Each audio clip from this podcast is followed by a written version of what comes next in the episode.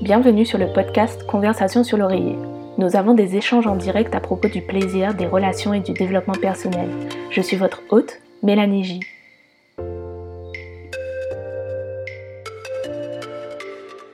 Bienvenue dans l'épisode numéro 9 des Conversations sur l'oreiller. Mon nom est Mélanie J. Je suis sexothérapeute, praticienne tantra et designer de mode.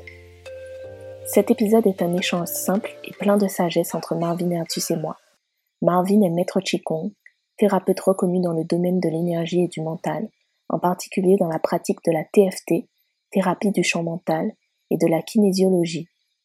Les énergies que sont le Qigong et l'énergie sexuelle, autrement appelée libido, nous ont réunis autour du micro pour échanger en profondeur sur nos visions respectives, ainsi que les expérimentations enrichissantes que nous avons pu faire au cours de nos vies.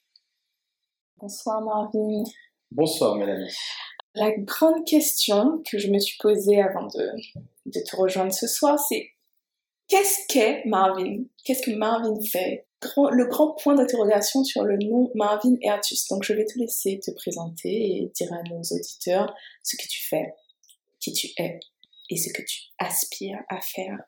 Alors tout simplement, euh, ça fait un peu plus de dix ans que je mmh. me forme, m'intéresse et me spécialise dans la libération du mental. Donc, tout ce qui touche au cerveau, au mental, et à la libération de tout ce qui est schéma euh, restrictif, schéma mmh. limitant, mmh. croyances limitantes, trauma, euh, phobie, peur, etc., etc. Tout ce qui empêche finalement l'homme d'être dans son efficience, dans sa, dans son, on va dire son fonctionnement optimal, parce qu'on sait qu'en fait, si vous voulez, le mental de l'homme, le cerveau, Mm. Euh, on considère qu'il est c'est une machine parfaite mm-hmm. et qu'en fait, si elle est débarrassée de tous ces freins, on a la capacité de faire des calculs ultra rapides, de prendre des décisions rationnelles, rapides et justes tout le temps. Mm-hmm. Et quand c'est pas le cas, c'est qu'il y a des freins, des choses qui nous bloquent, nous empêchent d'avancer, etc., etc. Donc très très rapidement, euh, j'ai été sensibilisé à ça je me suis formé à des thérapies, on va dire, psycho-énergétiques, donc qui prennent à la fois en compte la psychologie, la psychothérapie mhm. euh, et aussi le monde des énergies, notamment avec les sciences euh, chinoises, les sciences traditionnelles chinoises, etc. Donc ça fait plus de dix ans que, que j'ai été formé à tout ça et que j'ai continué à, à, peaufiner mes recherches dans le domaine.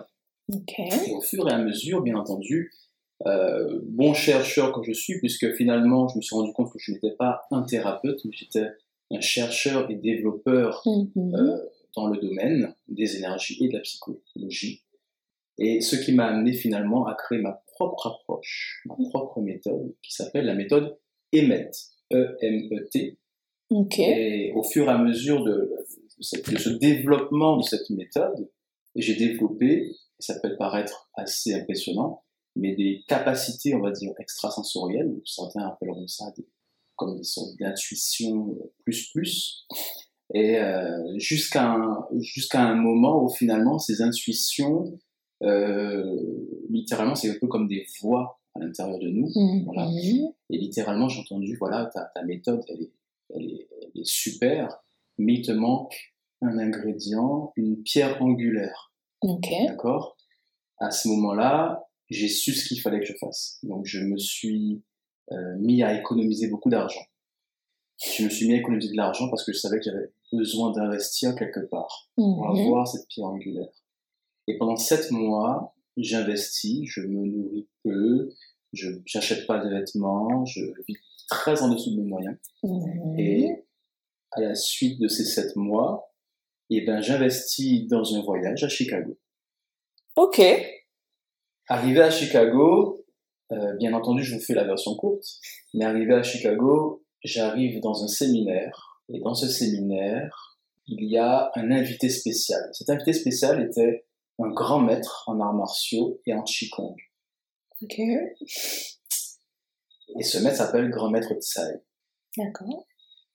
Lorsque je l'ai vu, j'ai tout de suite su qu'il fallait que je le rencontre. J'ai fait des pieds et des mains pour le rencontrer, et comme par magie, je dirais, j'ai pu me retrouver chez lui et euh, pour, à la, pour à la base cinq minutes, ce qui est devenu finalement une matinée, Mhm. Et au final, cette matinée est devenue une autre journée, puis une autre, puis une autre.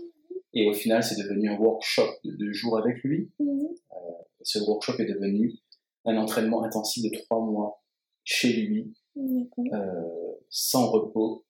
Il a voulu créer un nouveau format qu'il n'avait jamais fait auparavant, c'était de prendre un élève pendant trois mois, mhm. parce que j'avais le profil qu'il recherchait.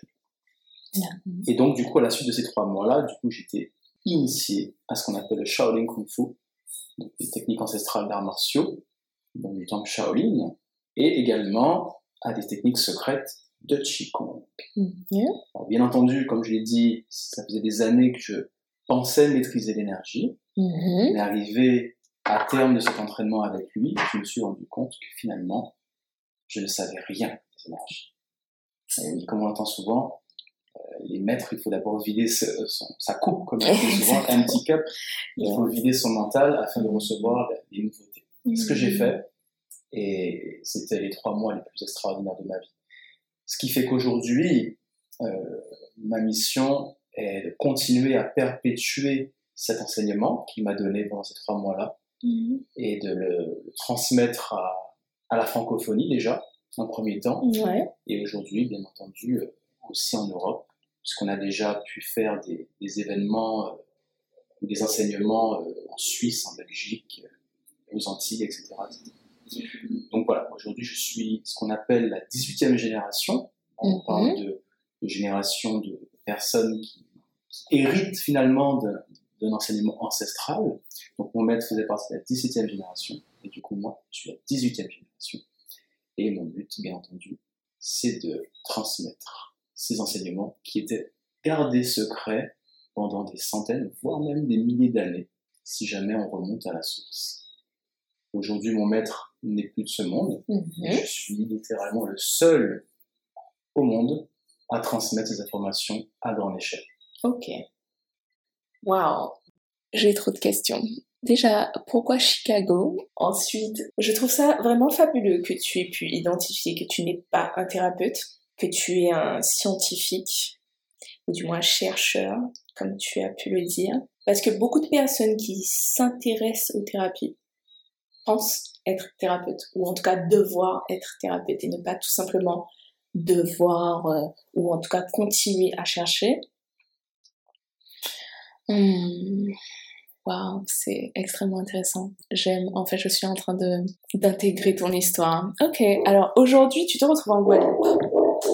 Tu te, tu, comment dire, tu perpétues l'enseignement de ton maître. Est-ce que tu es à la recherche de la 19e, c'est ça? Exact. 19e génération. C'est une très bonne question. Je dirais oui et non. Dans le sens où être une génération, ce que je comprends, c'est plus que juste transmettre un enseignement. Et j'entends par là plus que transmettre des informations. En réalité, ce que j'ai compris quand j'ai été chez, chez mon maître, j'ai fait cet entraînement, c'est qu'il y a une différence entre l'information et la connaissance. Mm-hmm. Et il y a aussi une, nette différence entre la formation et la transmission. C'est-à-dire la l'initiation. Mm-hmm. Et je me suis rendu compte que pendant des années, j'ai été enseigné, mais j'avais pas été initié. Et pour moi, ça fait une claire différence. Parce que quand, quand on t'enseigne, c'est comme à l'école, ça veut dire que l'enseignement dépend du professeur. Mm-hmm. Si le professeur est en retard sur le programme, mm-hmm. il va accélérer le programme et il sera content d'avoir fini le programme. Mais on ne va pas au rythme de l'élève. Mm-hmm. L'élève peut ne rien avoir compris ou le contraire. Chaque élève va à son rythme. L'initiation va au rythme de l'élève. C'est pour ça qu'on maître répétait tout le temps quand l'élève est prêt, le maître apparaît. Mais quand l'élève n'est plus prêt, le maître part en cours. Et au final, le maître, c'est vous. Qui veut dire que si le maître part en courant quand l'élève n'est plus prêt, c'est que ça dépend de l'élève. Il peut être prêt aujourd'hui et ne pas être prêt demain. Donc sous cette base-là, on comprend que lorsqu'on se fait initier, on touche à l'être. Et donc, euh, ce que je comprends, c'est que la 19e génération que je cherche Mhm. n'est pas juste basée sur des personnes qui veulent bien entendre ce que j'ai à dire, Mhm. mais basée sur un profil de personnes au niveau de l'être. C'est la raison pour laquelle, au final, je propage des enseignements, des secrets, Mhm. mais au-delà de ça, ce que je propage au sein de Mewa, on va définir tout à l'heure ce qu'est Mewa, mais au-delà de ça, ce que je propose, c'est aussi une philosophie, Mhm. une éthique, une Mhm. sagesse. Pourquoi? Parce que cette sagesse vient de Confucius. Confucius qui est un ancien sage.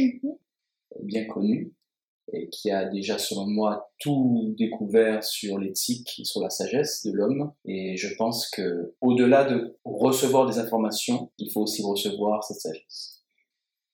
C'est très sage déjà ce que tu dis. Là, on parle beaucoup de ce que tu aspires à faire, c'est-à-dire euh, la transmission, au-delà de juste l'enseignement. La méthode dont tu as parlé, qui est EMET, c'est ça? Exact. Ok. Tu l'as développée avant ou après avoir euh, rencontré ton maître? En réalité, je l'ai développé avant. Et en fait, elle s'est développée au fil du temps. Ok. En réalité, j'ai été thérapeute au début. Bien Ok. entendu, un peu comme tout le monde, je Mhm. reçois une formation Mhm. et je me lance. Mhm. J'ai des clients, je fais de l'argent, ils sont contents, etc. Au fur et à mesure, je me suis rendu compte que je n'étais pas satisfait. Mhm. Non pas que ça ne marchait pas, Mhm. mais que ça marchait justement. Ça marchait, mais ça ne marchait pas comme je le voulais. Pourquoi? C'est parce que je me suis rendu compte que les gens venaient avec des peurs. Les gens venaient avec des phobies, les gens venaient avec des problématiques. Mhm. Au bout d'une heure, ils repartaient sans problématique. Ils, étaient, ils, avaient, ils avaient reçu ce dont pourquoi ils étaient venus. Mhm. Mais je n'étais pas satisfait parce que j'avais l'impression qu'ils n'avaient pas reçu vraiment de l'aide. Pourquoi? Parce que je me suis rendu compte qu'on peut aider les gens à ne plus avoir peur.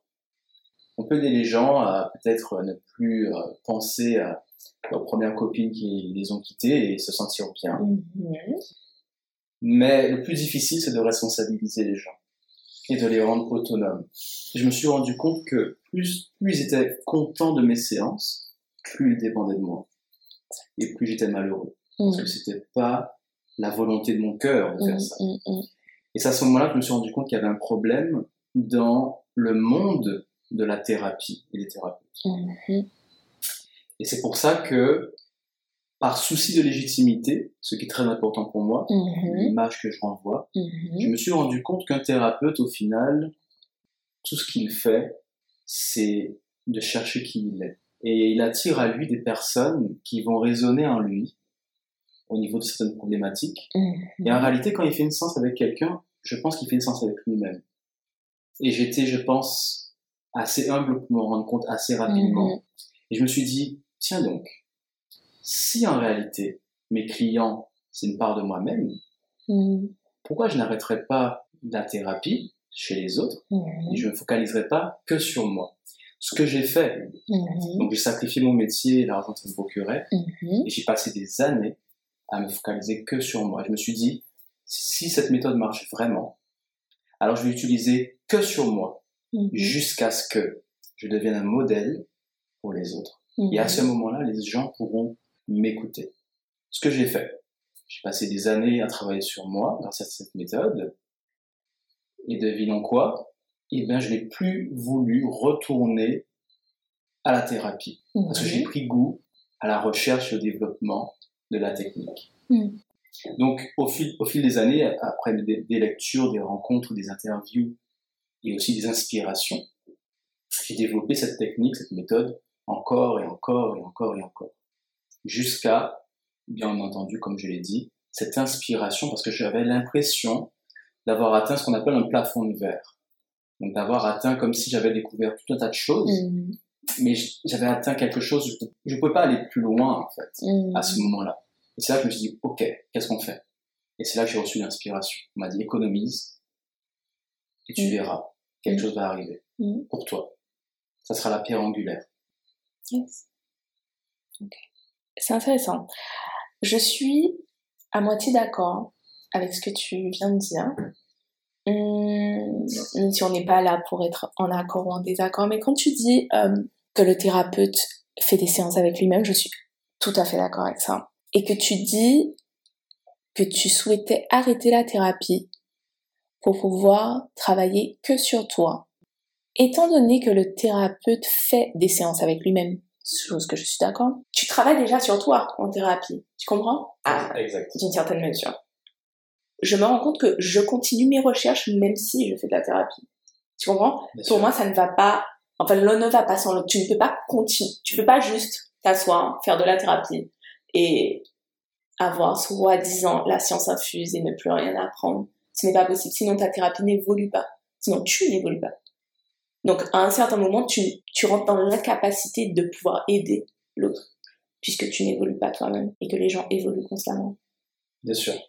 Donc, euh, donc c'est pour ça que je me dis, est-ce vraiment, enfin, en tout cas dans ton cas, puisqu'on est tous euh, différents, dans ton cas, c'était vraiment nécessaire d'arrêter la thérapie pour pouvoir te consacrer à toi-même. Exact. Ok, d'accord. C'est-à-dire que je pars du principe que mon histoire est mon histoire. Mm-hmm. Je ne suis pas ici en train de parler de la vérité. Je ne suis pas en train de dire ce que tout le monde devrait faire. Mhm. Euh, je réponds parce qu'on me pose la question. Et ma, mon histoire a un sens Mhm. par rapport à mes données et ma Mhm. configuration.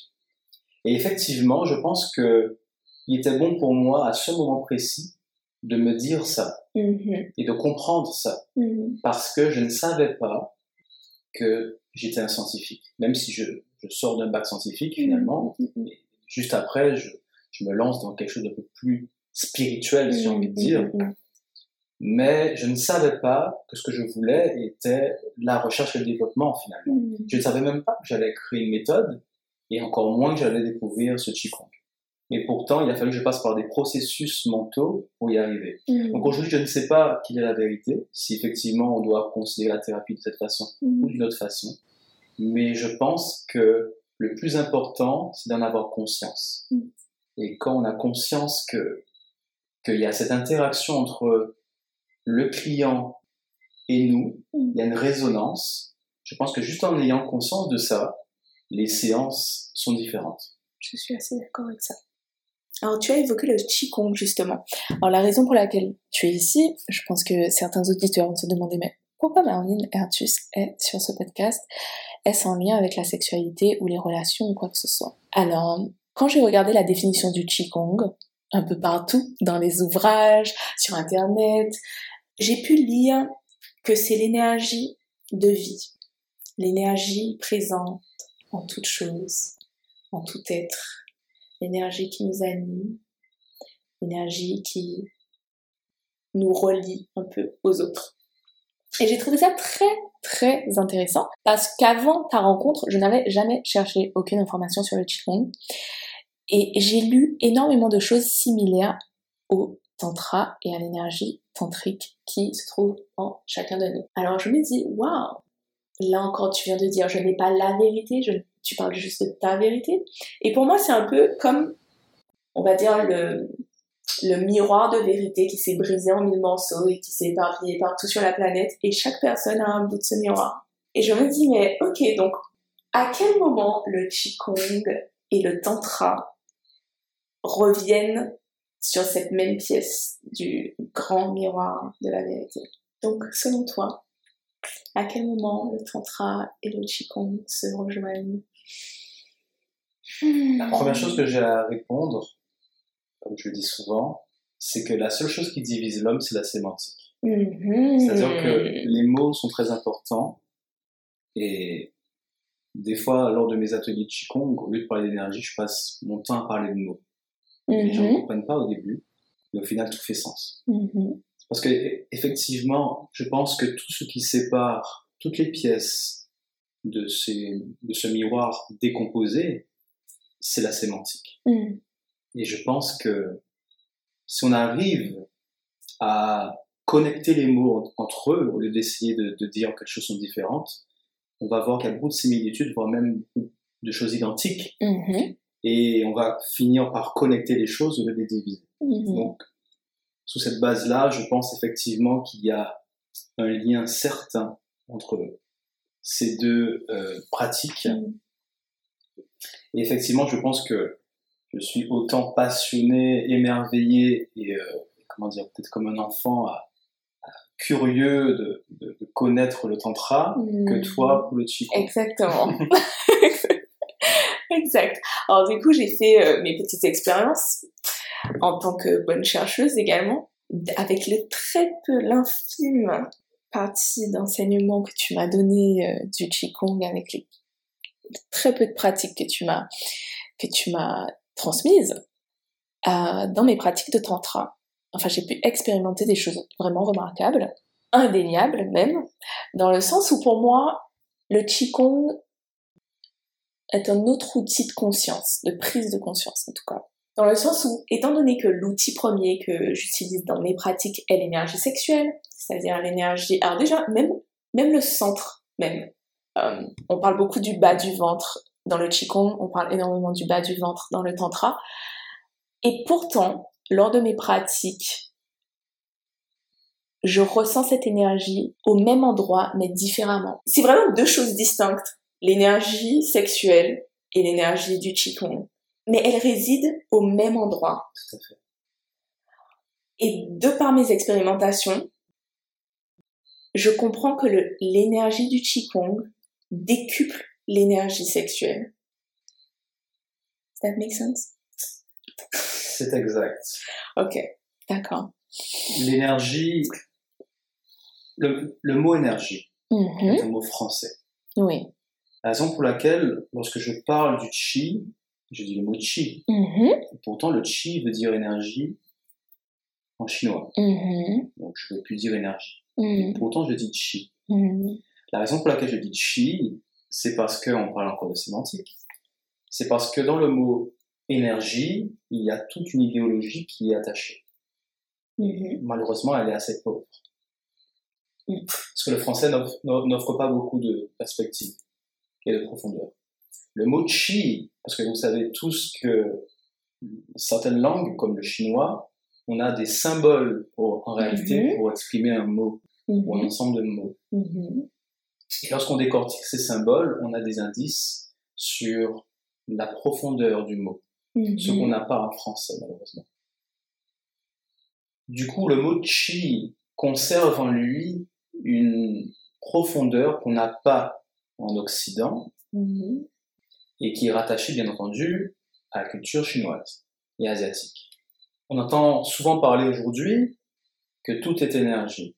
Malheureusement, si je vous dis ça, vous n'allez rien comprendre. Exact. Lorsqu'on s'intéresse au Qigong, on comprend que quand on dit que tout est énergie, ça comprend beaucoup plus de choses que juste que tout est fait de la même chose. Mhm. Parce que l'énergie, quand bien même que tout est composé d'énergie, l'énergie est complexe. Et l'énergie est composée, l'énergie est polarisée, Mhm. l'énergie est organisée, Mhm. l'énergie est structurée. Il y a toute une science finalement de l'énergie. Il faut comprendre comment elle fonctionne. C'est la raison pour laquelle je pense qu'effectivement l'énergie sexuelle est une forme de chi, Mhm. de la même façon que l'eau peut se transformer en glace ou en vapeur, et c'est Mhm. c'est toujours de l'eau. Mais au final, c'est pas de l'eau, puisque ça a changé d'é- d'état, C'est ça. mais c'est la même molécule, Mhm. si on veut. Sur la même base, le chi prend plusieurs formes en fonction de stimulus, interne ou externe, peu importe. Et je pense qu'effectivement, la cultivation de, de l'énergie chi de manière brute Mhm. peut être transformée en énergie sexuelle, comme elle peut être transformée en d'autres énergies par rapport à des objectifs différents. Exact. Alors, ce que tu dis, c'est très intéressant parce que j'apprends, du moins, j'enseigne dans les divers workshops que j'anime comment utiliser l'énergie sexuelle comme booster, par exemple, pour les personnes qui sont fatiguées ou, euh, ou, en fait, pour pas mal de raisons, en fait. Et pendant ma petite, euh, ma petite expérimentation depuis que je t'ai rencontrée, j'essayais vraiment de dissocier l'utilisation de l'énergie sexuelle à 7 pour cette fonction, c'est-à-dire en tant que booster, et l'énergie du chi à, cet effet. Et en fait, c'est... En fait, le, la langue est tellement pauvre pour expliquer ce qu'on ressent. En fait, j'ai l'impression que il y a le mental et il y a le corps. Et les expériences se font avec le corps. Ça ne se fait pas avec le mental.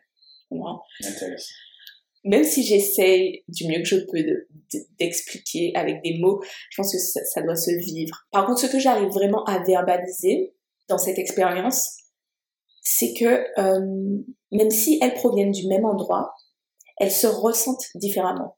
Dans le sens où les manifestations que j'ai pu avoir en travaillant mon chi ont été euh, beaucoup de chaleur, beaucoup de tremblements, on dira, Hum, voire même ce côté électrique. Absolument. Alors c'est un peu, je me rappelle très bien le jour, le soir où je t'ai dit, oh l'énergie du chi est très douce. Je retire ce que j'ai dit. je, retire ce que j'ai dit parce que parce que c'est très. Euh, hum, alors j'ai pas envie de dire que c'est limite désagréable parce que ce n'est pas désagréable, c'est juste inconnu. Mais ça reste très brutal quand même, dans le sens où quand ça vient, ça vient. C'est tout. Tu vois, c'est pas, c'est pas, il y a pas de, il y a pas de préliminaire. Tu vois, ça, ça vient d'un coup. Alors que l'énergie sexuelle peut avoir ce, ce côté euh, limite, je préviens avant de venir et j'arrive en douceur, etc. Les deux, la, la, les, les similitudes que j'ai pu avoir, c'est la chaleur. Beaucoup, beaucoup de chaleur. Euh, et cet état quasi transcendant à la suite.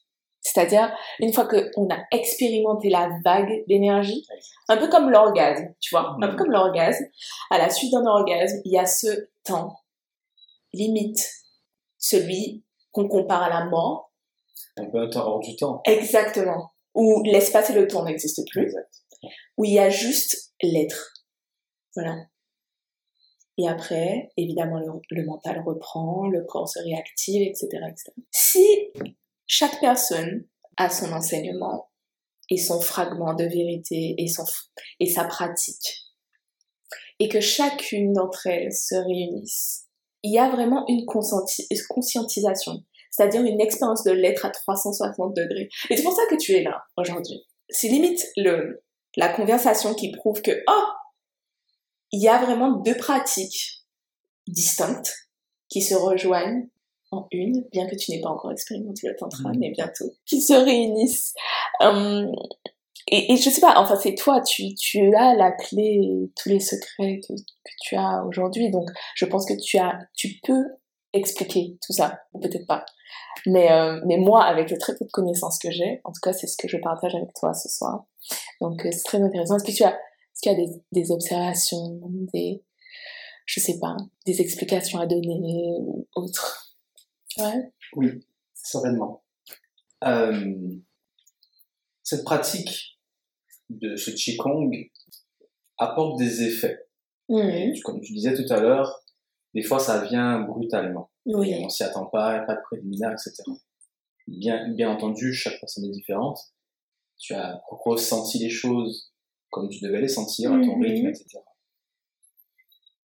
Cela dit, il y a des effets suite à des gestes ou à des techniques. Mhm. Maintenant, la question, pourquoi d'autres personnes, dans d'autres pratiques, parce que là on parle de multi-pratiques, on parle de mhm. tantra, on parle de qigong, pourquoi quand on parle de, yoga, quand on parle de sophrologie, on parle de tout un tas d'autres pratiques, de chamanisme, etc., etc. Il y a d'autres pratiques qui font pratiquement, pour certains exercices, que je pratique les mêmes choses. Ok. La question, pourquoi ils n'ont pas les mêmes effets? Et c'est cette question que je pose à moi-même et que je pose sans cesse aux gens. Mm. Parce que je pense que la réponse à cette question, répond à la, à, la question. Hmm. Parce que quand tu disais que ces deux énergies sont au même endroit, autant se ressentent de façon différente, agissent de façon légèrement différente, s'expriment de façon différente, mais perçoivent de façon différente. Je pense que ça va beaucoup plus loin que juste, comment dire, le fait que ça soit deux énergies. En termes, je parle, admettons que l'énergie, ce soit un fluide. C'est pas juste du vin et de l'eau, je veux dire. Il y a quelque chose de plus. Et je suggère ici qu'il y a deux éléments dans l'énergie. Mm-hmm. Il y a la quantité et la qualité de l'énergie. On parle souvent de la quantité, mais aussi la qualité. Il y a mm. aussi l'information dans l'énergie. J'espère que vous voyez où je veux en venir, mais ce que je veux dire, c'est que vous prenez deux personnes, deux personnes, les deux enseignent la même chose. Mm-hmm. Et pourtant, il y a deux résultats différents. Exact. Pourquoi? Il y en a qui me disent, oui, mais c'est simple. C'est parce que tu as activé ça, c'est parce que tu fais aux gens faire telle ou telle chose, c'est que ça. Ils me donnent une explication scientifique et je suis d'accord avec eux. Maintenant, expliquez-moi une chose. Pourquoi lors d'un de mes euh, séminaires, petit séminaire, j'étais dans un dans un comment on appelle ça, une conférence euh, dans un salon du bien-être, mhm. juste pour se faire connaître. Vous savez, mhm. ça dure une heure, même pas 45 minutes, histoire. Parce que la théorie, finalement, il n'y a même pas de pratique. Ou juste peut-être euh, deux secondes pour voir quoi ce que c'est. Mhm. Pourquoi, lors d'une conférence comme celle-ci, je parle, les gens sont assis, et je dis aux gens de se lever pour pratiquer. Donc, on n'a pas encore pratiqué, mais juste levez-vous. Mhm. Et au moment où je dis levez-vous, il y a une femme qui se lève et en se levant, elle a déjà les symptômes de la pratique. Mhm. Comment on explique ça? Mhm. Comment on explique le fait que dans un workshop, je suis dans la phase d'introduction où je raconte juste mon histoire, enfin, mon histoire, je veux dire, qu'est-ce que mes qu'est-ce que c'est, qu'est-ce que cela, et je ne fais pas le show, j'y mets pas de l'émotion, je parle normalement. Quelqu'un se met à pleurer, parce qu'elle libère des choses. Comment on explique ça mm. Que le chi est déjà en train de circuler en elle. Mm, mm, J'ai pas la réponse non plus, mais je pense qu'il faut se poser la question. Alors, qu'est-ce que Mewa? Qu'est-ce que Mewa? Mewa est une organisation chinoise mm-hmm. qui a vu à travers elle la succession de grands maîtres qui ont chacun perpétué euh, cette essence, cet enseignement ancestral. Donc notre Qigong est un Qigong Mewa, mm-hmm. et Mewa, du coup, c'est cette organisation euh, qui comporte à peu près 50 000 personnes en Chine. Mais il faut savoir une chose, c'est que c'est pas ces 50 000 personnes qui connaissent les secrets. Mm-hmm. C'est une poignée de personnes. Pourquoi? Parce que ces informations ont été transmises seulement on va dire, de génération en génération, mais avec de petits groupes de personnes, de petites restrictions, comment dire, des groupes restreints mm. euh, de personnes. Limite, il fallait être déjà chinois, il fallait être pratiquement la même famille, mm. il y avait des conditions. Donc voilà, donc Mewa a vu euh, tous ses grands maîtres euh, perpétuer ses enseignements jusqu'à mon maître et jusqu'à moi. Donc Mewa, comme j'ai dit tout à l'heure, est aussi une organisation qui honore les enseignements de Confucius. Ok. D'accord. Et du coup, tu fais toujours partie de, de Mewa? Absolument. Tout en n'étant pas en Chine. Donc, c'est-à-dire que ah, tu es le dernier membre de Mewa ou pas? Vu que tu es la 18e génération. Donc, euh, voilà. Donc, c'est toi qui vas. Il n'y a que toi qui peux euh, créer cette 19e génération, ou pas? En réalité, il existe d'autres personnes qui font partie de la 18e génération. Ok. La différence, c'est que ces autres personnes ne sont pas en train de divulguer ces secrets. Ils ne sont pas en train de, former, ils ne sont Mhm. pas en train de, divulguer à grande échelle. Mhm. Peut-être qu'elles en parlent à une personne, comme Mhm. ça, Mhm. pour montrer que c'est cool, on peut faire des choses, c'est- c'est stylé, etc., etc. Mais il n'y a pas cette mission, il n'y a pas cette vision de propagation de, de la pérennité euh, et de l'héritage Mhm. de ces, de ces enseignements ancestraux. Ok. en début d'épisode, tu nous as parlé de, du développement de facultés extrasensorielles, comme euh, beaucoup peuvent définir ça, comme ça. Euh, qu'est-ce que tu entends par là? J'entends que plus on travaille sur soi, mm-hmm. et encore plus, je dirais même, sur son mental, mm-hmm. ça veut dire que plus on va déconditionner, déconditionner pardon, son mental de tout ce qui le limite, mm-hmm. plus il laisse la place à des capacités, à du potentiel, si vous voulez.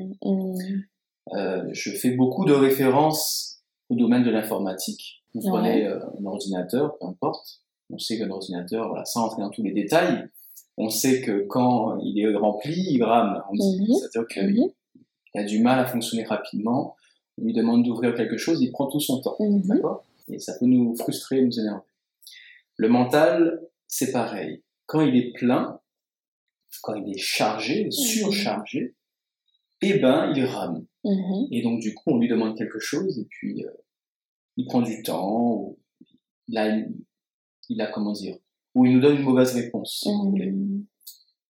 C'est la raison pour laquelle notre énergie vitale, dans le chi, est allouée à la compensation de tous ces schémas, si vous voulez, Mhm. qui nous plombent le mental. Lourd. D'accord? On est fatigué. Et du coup, lorsqu'on libère ces blocages et ces schémas, tout ce chi qui était alloué pour, on va dire, juste nous faire, nous garder la tête sous les épaules malgré tous ces, ces blocages, ces traumas, et ben, ce chi est libéré Mhm. et redistribué pour faire euh, des choses, pour, euh, pour euh, soit redistribuer au niveau du cerveau, soit redistribuer au niveau musculaire, au niveau organique, enfin dans les organes, etc. C'est la même analogie que le jeûne, tout simplement. Mhm. On entend par là que lorsqu'on jeûne, on ne mange pas, on économise l'énergie allouée à la digestion, Mhm. qui est redistribuée pour augmenter d'autres facultés. Alors, est-ce que euh, tu pratiques autre chose que les pratiques en lien avec le Qigong? Oui. Ok. Alors, j'ai compris en fait que le Qigong, c'est le travail du Qi, le travail de Mhm. l'énergie. Mhm. Et lorsqu'on comprend comment l'énergie fonctionne en nous et aussi à l'extérieur de nous, Mhm. on comprend que c'est pas juste le Qigong qui travaille l'énergie. Je pense que il y a tout un tas de choses qui nous aident à travailler cette énergie, d'une façon ou d'une autre. Soit nous aide à l'accumuler, soit nous empêche d'en perdre, nous la stimule, Mhm. etc., etc. Donc j'ai compris qu'en fait, il y a toutes les pratiques liées au corps physique sont Mhm. très importantes. La plupart des gens que je rencontre sont déconnectés de leur corps physique. Et j'étais le premier Mhm. d'entre eux. Mhm. Bien que j'ai commencé le sport très tôt, j'adore le sport, donc je n'étais pas déconnecté à, non plus à 100%, Mhm. mais j'étais tellement mental. Que ça a quand même créé cette déconnexion Mhm. à un point. J'étais pas dans, j'étais pas, j'avais pas possédé mon corps à 100%, Mhm. malgré ma condition, ma condition physique. Du coup, aujourd'hui je fais quoi? Je fais du yoga, je fais de la danse. Ouais. Aujourd'hui j'exprime qui je suis extérieurement avec beaucoup plus Mhm. d'authenticité. Mhm. Et quand je dis ça, ça peut choquer des fois. Et souvent, on me demande on me pose la question Marvin, est-ce que de- est-ce que tu as toujours été aussi zen? Est-ce que tu as toujours été comme ça Ou est-ce que c'est le chi qui t'a mis comme ça? Et bien, je, je, dis, je réponds quelque chose qui choque. Mhm. Je leur dis que depuis le Qigong, je suis encore plus en colère qu'avant. Mhm. Mais c'est pas négatif. Ouais. C'est que je me rendais compte qu'avant, je gardais en moi. J'intériorisais beaucoup de choses. Mais depuis le Qigong, je- j'exprime tellement qui je suis qu'au final, on peut dire que je suis plus en colère qu'avant. Mais c'est parfait et je me sens tellement bien. Je comprends totalement ça. Est-ce que tu aurais quelque chose à partager avec nos auditeurs? Un message? Que ce soit en lien avec le Qigong ou pas? Lors de mes trois mois avec mon maître, Mhm. il m'a enseigné tout un tas de concepts, Mhm. tout un tas de, de petits adages, de petits, petites phrases faciles à retenir qui, sont pleines de sens. Mm-hmm. La première que j'ai envie de, partager aujourd'hui, c'est 12-12, don't 12 don't. Ce qui veut dire, faites ce qu'il y a à faire et ne faites pas ce qu'il n'y a pas à faire. Mm-hmm. Et ça paraît si simple quand on le dit, mais il y a un enseignant. Je pourrais m'étendre pendant 10 heures dessus. Parce qu'en réalité, c'est pas aussi simple que ça. Mm-hmm. Donc le message que j'ai envie de donner, c'est forcément 12 de 12. Mm-hmm. Ça veut dire quoi? Ça veut dire que dans une journée, nous avons tout un tas de pensées qui ne servent à rien. On est en train de réfléchir à ceci, à mm-hmm. cela, à gauche et à droite. Et même le mot réfléchir, ça veut dire l'activité du mental, le fait de penser, penser, penser, penser. En réalité, pour résoudre un problème, pour prendre une décision, on a besoin de 2% de pensée. Mhm. Et pourtant, on a 98% de pensée. Mhm. Ça veut dire qu'on a beaucoup trop de pensées mhm. par rapport à ce dont on a besoin. Et croyez-moi, toutes ces pensées, euh, ce, ce que j'appelle ce brouhaha du mental, paralysent votre chi, paralysent votre vitalité et vous empêchent de voir clair dans, dans, dans les choses vous empêche de vivre votre vie pleinement, vous empêche d'être dans le moment présent. Vous êtes dans le passé, vous n'êtes pas dans vos baskets, vous n'êtes pas là, vous n'êtes pas présent. Je vois les gens, ils sont pas là. Je dis, il faut les secouer. Tu es où? Faut être là, tu es dans ton corps physique. 12-12 dans 12 danse veut dire de toujours focaliser sur les 2% qui ont 98% d'efficacité dans sa vie. Hmm. Alors que les gens focalisent sur les 98% de choses qui ont 2% d'efficacité. Merci Marvin. Avec grand plaisir. Merci pour ta présence, merci pour ta sagesse et merci pour ce partage. Merci à toi. Merci d'avoir écouté cet épisode des Conversations sur l'oreiller. Si vous avez aimé, laissez un commentaire ou une note. Partagez cet épisode à vos amis, votre famille et vos followers Instagram. En faisant ça ensemble, nous pouvons avoir un impact sur l'abolition des tabous autour de la sexualité et ainsi être plus épanouis et libres. Si vous souhaitez plus de contenu sur le développement personnel et la sexualité, retrouvez-moi sur Instagram, mlanijfree. M-L-A-N-I-E-J-F-R-E-E. Vous pouvez également me retrouver sur mon site internet, suivre un accompagnement virtuel en achetant votre cahier de petits pas ou prendre rendez-vous www.mélanie-jacobin.com